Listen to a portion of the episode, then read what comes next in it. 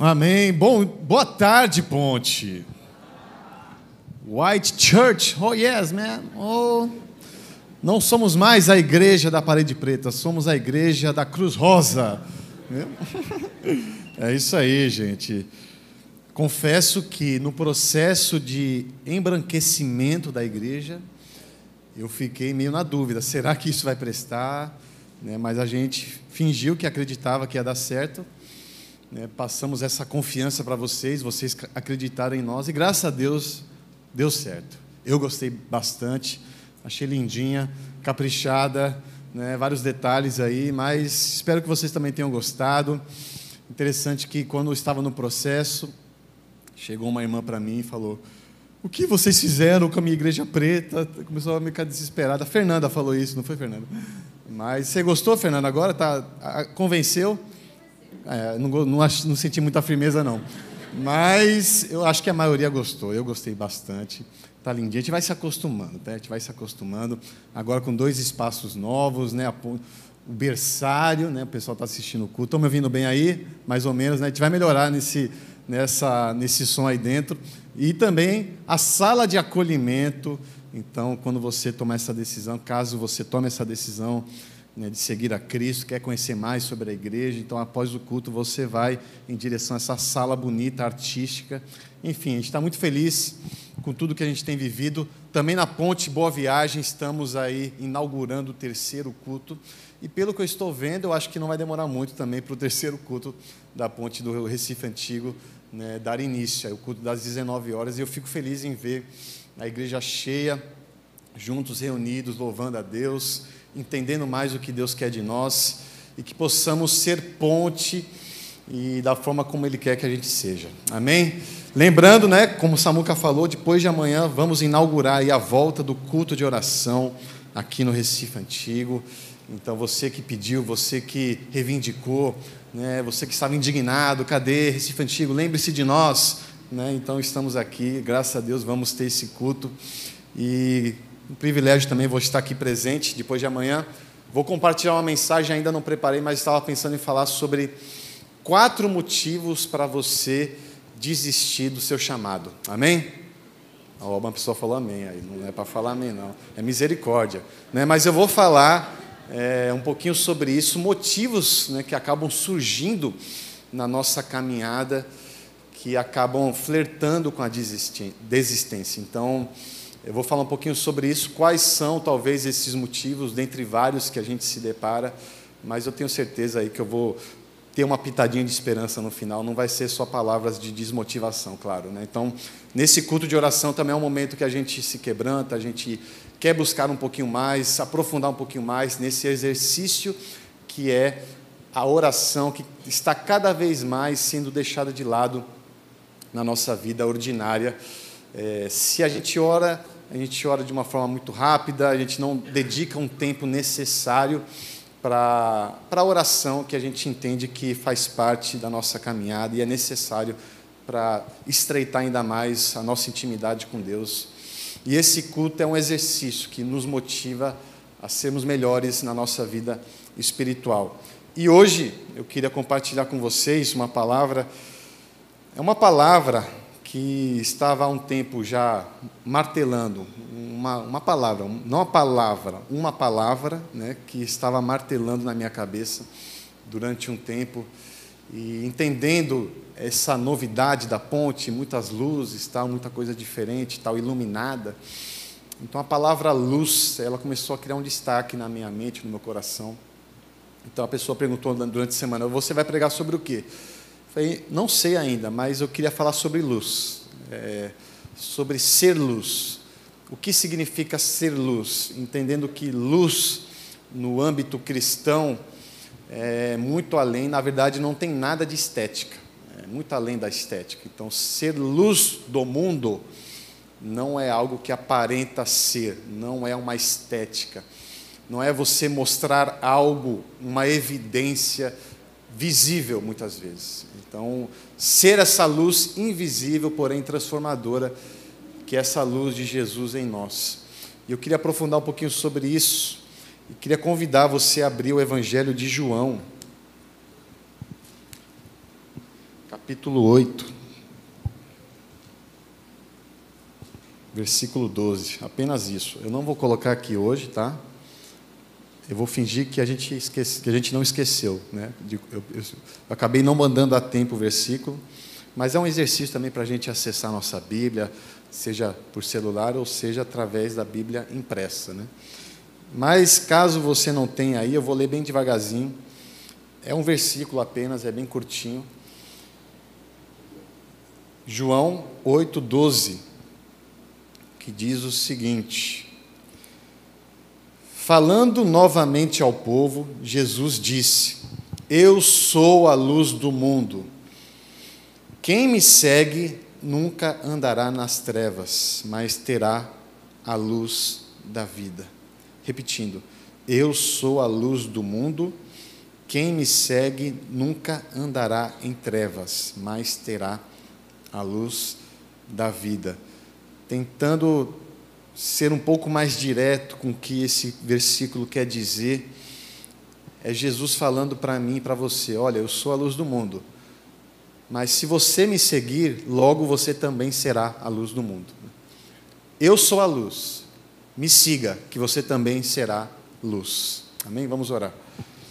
Senhor Jesus, muito obrigado, Pai, por esse momento, muito obrigado por essa igreja, cada vida aqui, cada família representada, tudo que a gente trouxe para cá nesse ajuntamento, queremos colocar em tuas mãos, queremos que o Senhor faça aquilo que precisa ser feito em nós e através de nós. Então, nos dê cada vez mais essa responsabilidade, esse compromisso de sermos sal e luz para edificar o seu reino, queremos participar desse reino da melhor forma possível.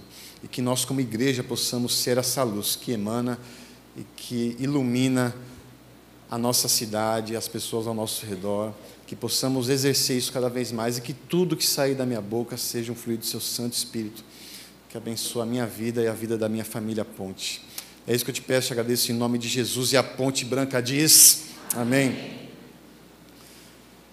Hoje eu vou usar um pouco, vou, não, ainda não, não, calma, calma, isso, é, eu quero apertar. Eu usei esse recurso aqui, entendeu? Pra, mas eu tô, tô tentando ser um pouco mais ousado, usar alguns slides hoje. Não costumo usar, é, mas eu queria no começo ser um pouco didático para que vocês entendam aonde eu quero chegar.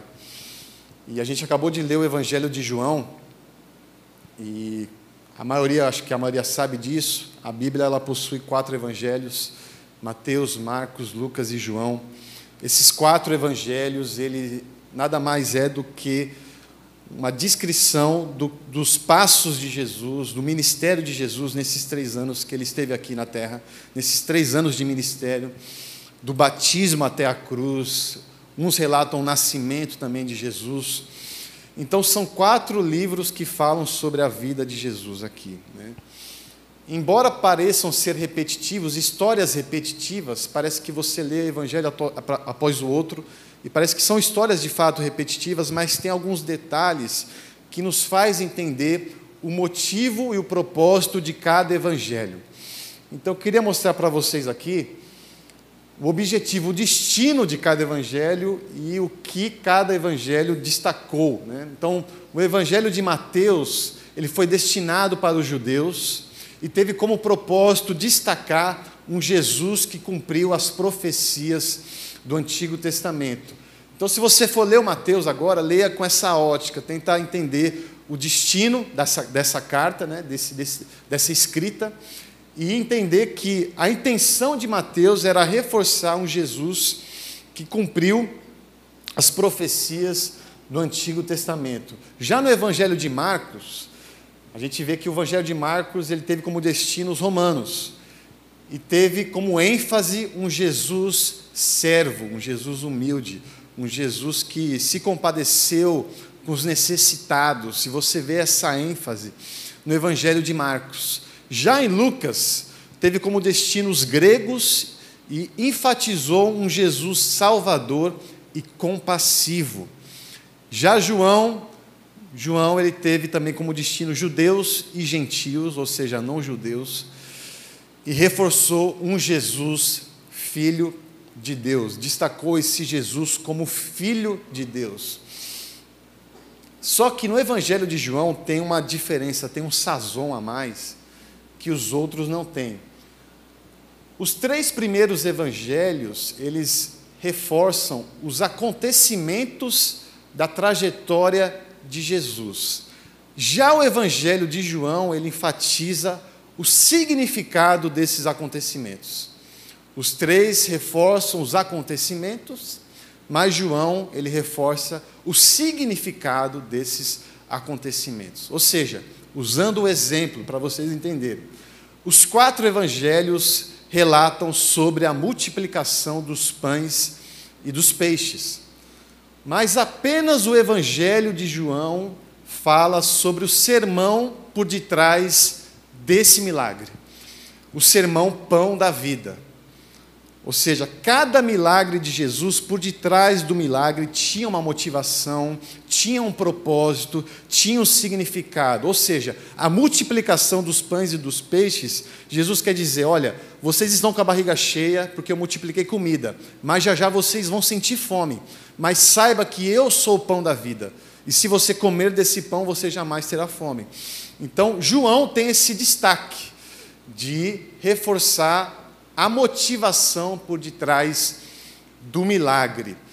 Ou seja, o pão da vida é um, é um destaque. E a palavra vida é uma palavra-chave do Evangelho de João. Você encontra essa palavra na sua língua original 38 vezes. Você encontra a palavra vida 38 vezes no Evangelho de João. Ou seja, a vida é a temática principal um Jesus que traz vida, um Jesus que é luz, que fornece vida, que gera vida. E quando eu vi sobre esse destaque, sobre essa curiosidade, eu comecei a pensar quais são os elementos essenciais de uma vida, da vida humana. Quais são os elementos principais e essenciais para que haja vida? E os elementos são esses: água, ar, alimento e luz.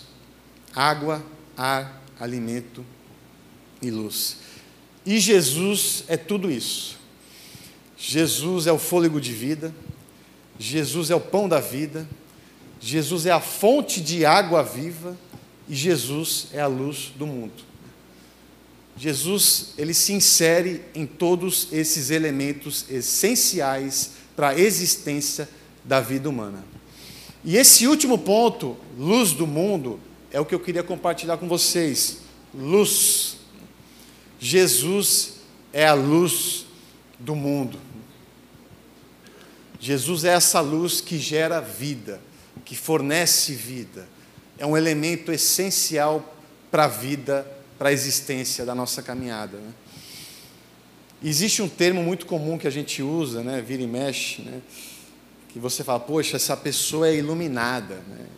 essa pessoa é luz na minha vida. Existem pessoas que a gente considera como luz na nossa vida. Quais são essas pessoas? Tenta pensar aí, quem são elas? Né? Já aproveitar que minha esposa está olhando aí online, você é luz na minha vida, amor. Viu? Quero recompensas depois, tá? Minha mãe também está me assistindo. Mãe, você é luz na minha vida. Tantas pessoas são luz na minha vida, meus amigos, pessoas próximas. Essa igreja é luz na minha vida. Quem são as luzes da sua vida? Quem são essas pessoas? E o que elas fizeram para carregar esse título luminoso? O que elas fizeram para você? Seja um conselho, é uma pessoa que te dá bons conselhos, ou talvez uma pessoa que te ajudou no momento que você mais precisou, ou talvez ela estendeu a mão em uma situação que ninguém fez e só essa pessoa fez. Né? E através desses gestos que você nunca mais esquece, você considera essa pessoa como luz na sua vida. Né? Existem pessoas que fizeram algo para você que você considera como luz, mas também existem pessoas que não precisam fazer nada.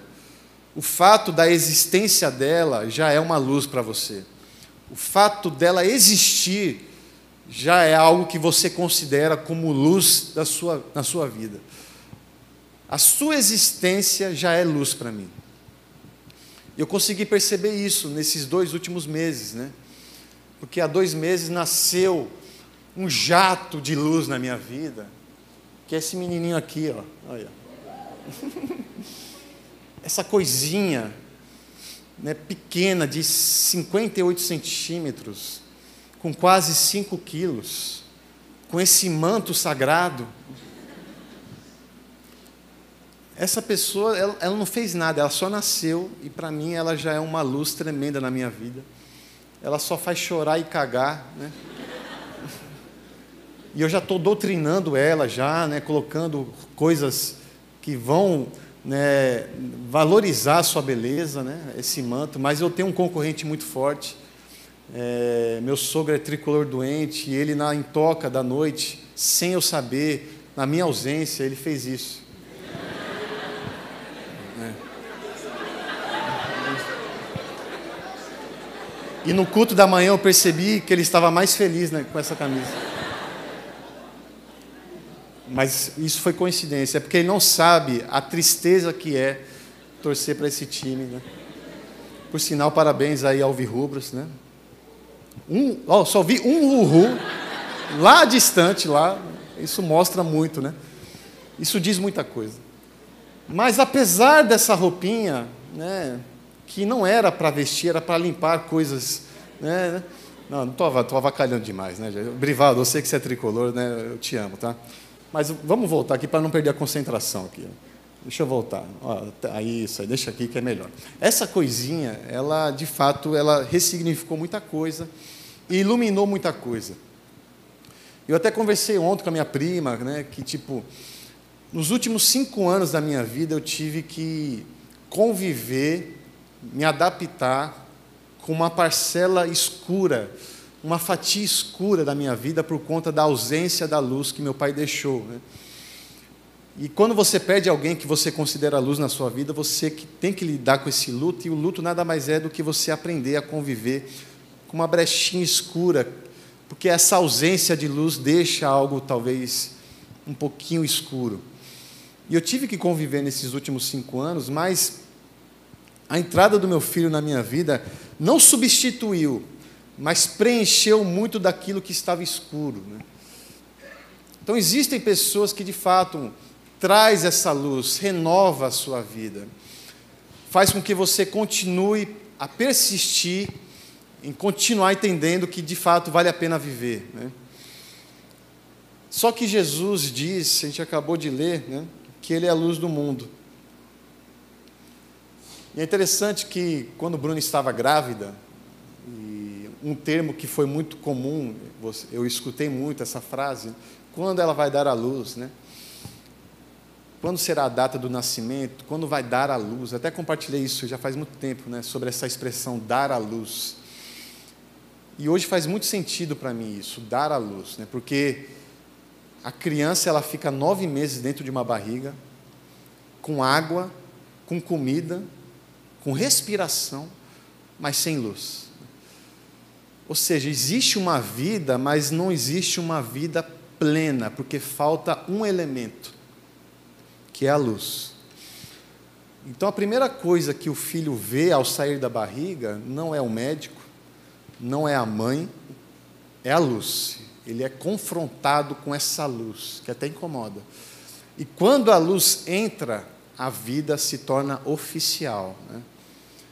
a, a vida se torna concretizada, plena. Por isso que o, dia do seu aniversário é o dia que você viu a luz. Não é o dia que você foi gerado dentro da barriga. É o dia que você foi confrontado com a luz, porque a luz gera vida. E Jesus é a luz do mundo. Jesus é a luz do mundo. A gente vê isso em João capítulo 8, né? Eu sou a luz do mundo. E da mesma forma que uma criança enxerga a luz e gera vida, o mundo foi criado por conta da luz. Se você for ler o primeiro livro da Bíblia, o primeiro versículo da Bíblia, Gênesis 1:1, você vai ver que no princípio Deus criou o céu e a terra, mas a terra era sem forma e vazia. Sem forma e vazia significa sem vida. E ele continua que o Espírito de Deus pairava sobre as águas, mas era uma criação sem vida, sem forma, vazia. Mas houve uma voz de comando, e essa voz foi: haja luz. E quando essa voz proferiu, saiu da boca de Deus, haja luz, a partir da luz, a terra começou a produzir, a água começou a se movimentar, a vida começou a gerar, a vida começou a ter forma, graças a uma luz que gerou vida. E Jesus é a luz do mundo. Jesus se intitulou como luz. E esse Jesus que se intitulou como luz, ele diz: Se você me seguir, você também é luz. Se Jesus é luz e Cristo vive em mim, logo eu também sou a luz do mundo. Se Cristo vive em você, logo você é a luz do mundo. Ou seja, a minha vida, ela deve gerar uma nova vida. A minha vida deve ser uma luz que gera nova vida nas pessoas. Porque todos nós estamos vivos mas essa luz que vem do alto através de nós gera uma nova vida. Então, o batismo significa isso. A pessoa se batizou com 39 anos, ou seja, ela viveu 39 anos, mas só agora ela está vivendo uma nova vida, porque ela permitiu que essa luz alcançasse o seu coração. Ser luz é fazer com que as pessoas consigam enxergar a luz de Cristo nelas. É fazer com que essa luz acesse o coração. Da mesma forma que a vida foi gerada por um haja luz, a nova vida, ela é gerada através da luz de Cristo acessando o coração das pessoas. Essa é a nossa função de ser luz, que a minha vida gere uma nova vida nas pessoas. Isso me faz entender que ser cristão não é apenas ter Jesus para você, mas ser Jesus para o outro. Muito mais do que ter um Jesus para você, é você ser Jesus para o outro nessa sociedade individualista, onde tudo é individualizado, até mesmo a divindade. As músicas que a gente canta é tudo eu, eu, eu. Mas, na verdade, ser cristão é você ser o Jesus para o outro. Da mesma forma, ser luz no mundo não significa que você é iluminado, significa que você deve iluminar. Ser cristão não é ser um ser iluminado esteticamente, mas que a sua vida ilumine outras pessoas. Existe uma diferença entre ser a luz do mundo e uma luz contra o mundo. Preste atenção nisso. Existe uma diferença entre ser a luz do mundo e uma luz contra o mundo. Vou usar um exemplo. Quando você pega a estrada à noite, na BR, a estrada não é iluminada e você precisa do farol né, à frente de você para que você consiga enxergar o caminho. Mas vira e mexe, vem um carro na direção contrária com a luz contra você, e essa luz contra você ofusca a visibilidade, dificulta a visibilidade, ofusca o caminho. Qual, qual luz você tem sido? Uma luz do mundo ou uma luz contra o mundo? Uma luz que aponta para o caminho, que mostra o caminho, ou uma luz que ofusca o caminho? Um fato interessante sobre o significado do nome de Lúcifer. Até o Bibo aqui, que apareceu aqui, que vai estar no acampamento e no Alicerce Debate, ele tem um texto falando que um dia ele vai colocar o nome de um filho chamado Lúcifer. está amarrado em nome de Jesus. Né? Mas o que ele quer dizer é que o significado do nome Lúcifer é um significado até bonito. Lúcifer significa portador da luz, anjo de luz. Existem poucas evidências bíblicas que aprofundam sobre esse Lúcifer. A grande referência é Isaías 14, que fala sobre um anjo caído e que se dá a entender que é Lúcifer, um anjo que se rebelou. Ou seja, Lúcifer, que era o portador da luz, ao invés de ele ser a luz do mundo, ele escolheu ser uma luz contra o mundo, uma luz que cega o mundo, uma luz que manipula o mundo, uma luz que influencia o mundo. Ser uma luz contra é ser uma luz que manipula. E eu ouso dizer, infelizmente falo isso com muito pesar, existem muitas igrejas evangélicas que possuem uma característica luciférica. Uma característica que, ao invés de ser a luz do mundo, se torna uma luz contra o mundo. Infelizmente, eu falo isso, que existem muitos pastores, né, fazendo as aspas aqui, que são uma luz contra as suas ovelhas. Ao invés de iluminar o caminho para as ovelhas, elas são uma luz contra. Isso é feito de uma forma muito intencional e muito estratégica. Porque a ovelha que convive com luz contra é uma ovelha que não sabe enxergar o caminho. E uma ovelha que não consegue enxergar o caminho é uma ovelha que precisa ser guiada. E uma ovelha que precisa ser guiada é uma ovelha facilmente manipulável. Então, infelizmente, existem esses mal intencionados que, ao invés de ser a luz que mostra, é uma luz que ofusca.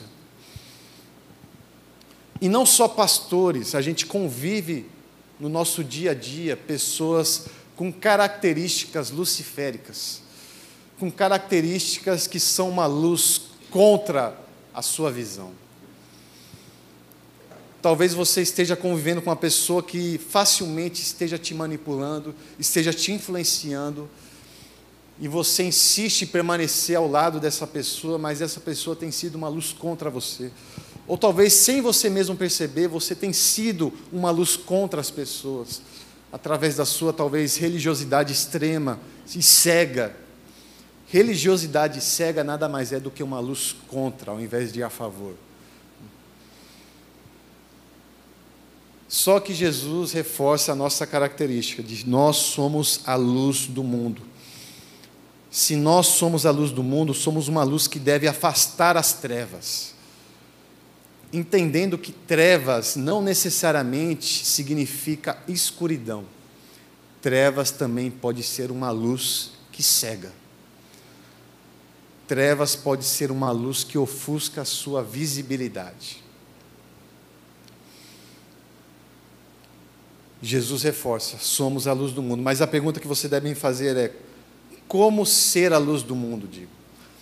Como ser essa luz que afasta as trevas?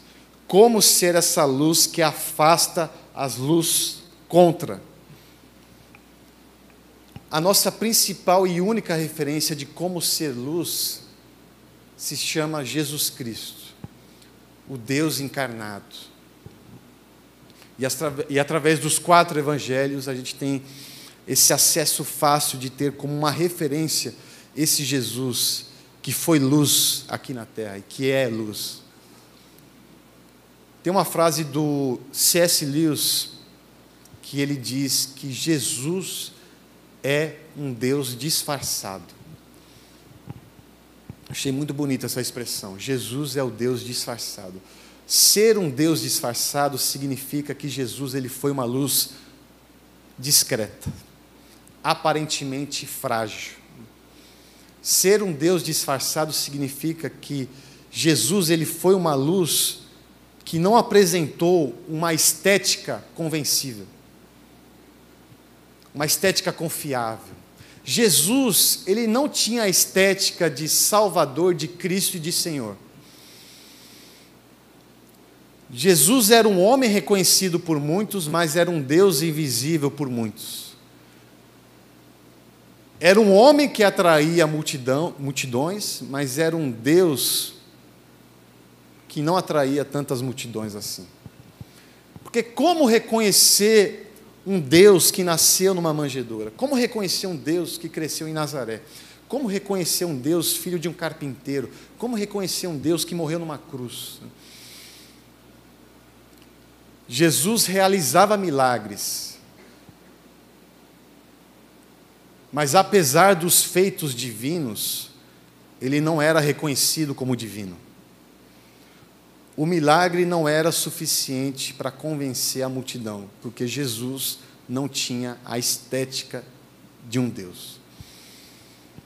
E desde o Antigo Testamento até hoje, parecer-se como é muito mais importante do que fazer. A árvore, a estética da árvore é muito mais importante do que os frutos dessa árvore. E a gente vive num mundo contaminado por estética. A Ponte é uma igreja que de fato gosta de uma estética, a gente gosta de mudar. A gente enjoa, a gente muda o formato. Por que mudou para branco? Porque gente enjoou do preto. Por que a cruz rosa? Porque é estiloso, é bonito. Mas para muitos, a Ponte sempre foi uma igreja da parede preta. Para muitos, a ponte sempre foi uma igreja da fumaça, do barulho, do pastor tatuado de calça rasgada. Eu sou assim, me deixa. Mas é interessante como a estética, da mesma forma que ela atrai, ela também afasta. Uma estética que afasta, que não permite você enxergar a luz invisível. A estética é interessante para nós, mas a estética não diz sobre quem nós somos. Os frutos da ponte não são a estética. Então, uma pessoa que se afasta da estética, ela não tem a oportunidade de enxergar e de colher os frutos, por causa dos seus preconceitos estéticos. E Jesus, ele sofreu preconceitos estéticos. Jesus sofreu preconceitos estéticos. Tem uma frase do Tim Keller que queria que projetasse aqui. Queria ler com calma. Desacreditar não é a ausência de algo, e sim a presença de algo mais forte do que a sua capacidade de acreditar. Vou ler de novo, tá? Desacreditar não é a ausência de algo, e sim a presença de algo mais forte do que a sua capacidade de acreditar. Deixa a frase aí para você digerir enquanto eu falo. Jesus, ele sempre falava, se intitulava como filho de Deus, constantemente ele realizava milagres, constantemente ele falava sobre a sua morte e ressurreição mas o fato dele ter nascido pobre, no fato dele ter crescido uma vida totalmente indigna, humanamente falando, e o fato dele ter morrido de uma forma extremamente humilhante na cruz, eram evidências muito mais fortes do que a evidência do milagre. A evidência da estética de Jesus falava mais alto do que o milagre que Jesus realizava. Isso nos faz entender que nos dias de hoje, sem perceber, é possível sim você acreditar no Jesus do milagre, mas não acreditar no Jesus da promessa. É possível sim você acreditar no, no milagre de Deus, mas não acreditar no Deus do milagre. Muitas das nossas motivações ao vir até aqui é buscar o milagre de Deus e não o Deus do milagre é buscar o Jesus do milagre e não o Jesus da promessa. E se esse milagre não vem, e se, essa, e se esse pedido não é atendido, a gente abandona o Jesus da promessa. Só que ser luz é ser uma luz independente das circunstâncias. Não importa se o milagre vem ou não vem, eu vou pedir. Mas se não vier, eu tenho certeza de que a promessa vai se cumprir. A promessa é algo, é a nossa principal ferramenta de esperança. É um compromisso de Deus para nós. Não importa o milagre, eu não entendo porque ele não veio, eu não entendo porque Deus tirou isso de mim, mas eu sei e tenho convicção de que a sua promessa vai se cumprir. E isso é maior do que qualquer evidência visível. Porque mais do que o Jesus do milagre, eu escolhi seguir o Jesus da promessa. Mais do que o milagre de Deus, eu escolhi seguir o Deus do milagre. Se você perguntar para mim, digo, qual é o seu filme favorito? Qual é a sua obra literária favorita? Eu vou responder Senhor dos Anéis. Eu sou apaixonado por Senhor dos Anéis, li os livros, vi os filmes, estou em dia, estou quitado. Né? Gosto muito do autor da obra, Tolkien, que foi amigo do C.S. Lewis. E tem uma palavra, né, Tolkien ele tinha essa habilidade de criar palavras. Ele criou um linguajar completo, um vocabulário élfico. Ele era tão fora da curva que ele criou um vocabulário. E tem uma palavra que ele criou, coloca aí na tela, que se chama eucatástrofe. O eu significa bom. Ou seja, eucatástrofe é uma catástrofe boa. O que significa isso? No filme Senhor dos Anéis você vai entender, se você assistiu. A história do Senhor dos Anéis é uma caminhada em direção ao fracasso, em direção à catástrofe. É uma caminhada em direção à perdição. Só que no 45 do segundo tempo existe uma reviravolta. Aquilo que era catastrófico se tornou uma boa catástrofe. Aquilo que era fracasso se tornou esperança. E do nada tem uma virada de chave que muda o desenrolar da história. E essa palavra me faz entender que Jesus ele foi um eu catástrofe. Jesus foi uma catástrofe boa. Jesus, a sua caminhada ministerial, tentaram diminuir a luz de Jesus, tentaram apagar a luz de Jesus e tentaram achar o que conseguiram fazer isso colocando ele numa cruz. Mas aí acontece a eu catástrofe. No terceiro dia, Jesus ressuscitou e a luz não foi apagada. A promessa se cumpriu e ainda vai se cumprir. Aquilo que parecia catastrófico, a luz de Jesus aponta para a esperança. Por mais que as evidências mostram para nós que a catástrofe está em alta, que o fracasso está em jogo, a gente crê em algo que a gente não consegue enxergar, mas que é real. A gente crê numa promessa que vai se cumprir. Não importa o seu status, aquilo que você conquistou ou perdeu, você é a luz do mundo. Nós somos a luz do mundo. Somos uma luz que deve gerar vida, deve gerar eucatástrofes nesse mundo catastrófico. E a pergunta que eu fiz para mim, que eu faço para você, é: que tipo de luz nós temos sido? Que tipo de luz você tem sido? Uma luz do mundo ou uma luz contra o mundo? A sua luz tem mostrado o caminho ou sua luz tem ofuscado o caminho? Você acredita mais no Jesus do milagre ou do Jesus da promessa? Qual Jesus você tem buscado mais? E a minha oração, e eu convido que você também faça essa oração, é que eu possa ser essa luz para esse mundo que tanto sofre. É que eu possa persistir e não desistir do caminho, por mais que vira e mexe, venha uma luz contrária que tenta me fazer desviar. Eu posso ter até pequenos desvios, mas que eu possa permanecer firme nesse caminho. Que a gente possa ser uma luz, a luz de Jesus, que ela possa brilhar em nós. E é um brilho muito além da estética. É um brilho que transforma, é um brilho, é um brilho que acessa corações escuros e que gera nova vida. Talvez a sua vida talvez seja uma catástrofe anunciada. Você já desistiu de buscar e de exercer essa função de luz. Mas nesse momento Jesus está te chamando de volta para que você possa exercer essa função de luz que afasta as trevas que tem te atormentado. Porque a sua vida não está fadado à catástrofe. a nossa vida está fadada a uma eu catástrofe. Que por mais que o mundo não reconheça, mas estamos seguindo em direção à promessa. E a nossa função é alcançar vidas que caminham junto em direção a essa promessa que vai se cumprir. Essa é a minha oração em nome de Jesus. E a ponte diz: Amém. Feche seus olhos.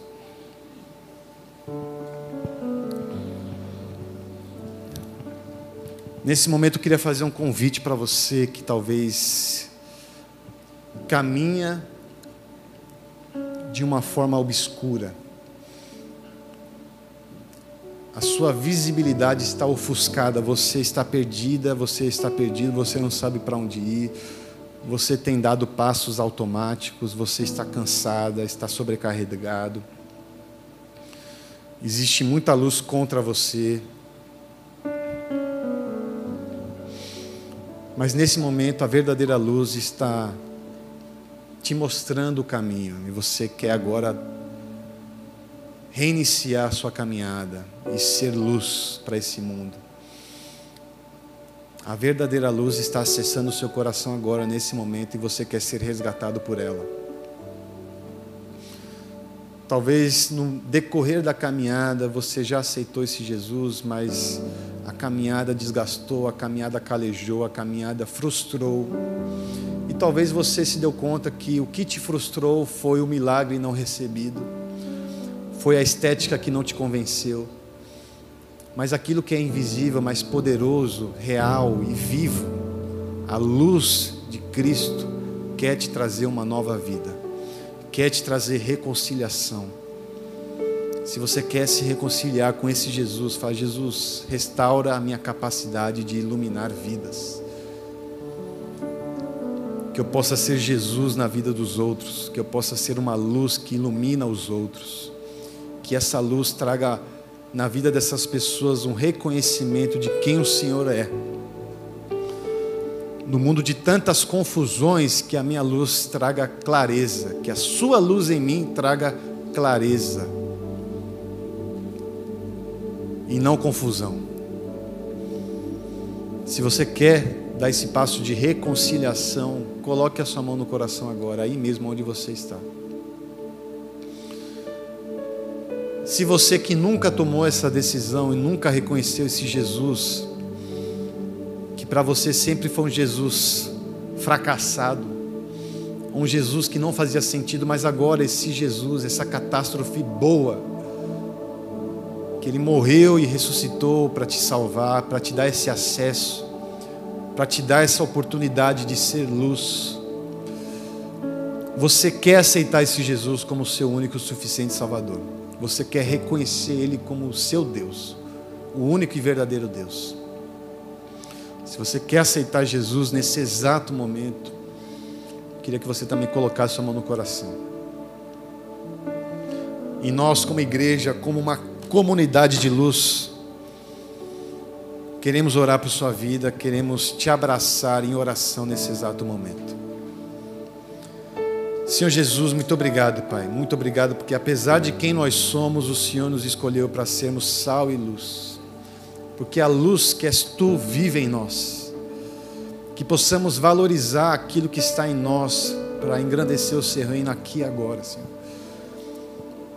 Senhor, apesar de quem nós somos, queremos te honrar. Queremos participar do seu reino aqui, Senhor. Queremos sair da nossa zona de conforto.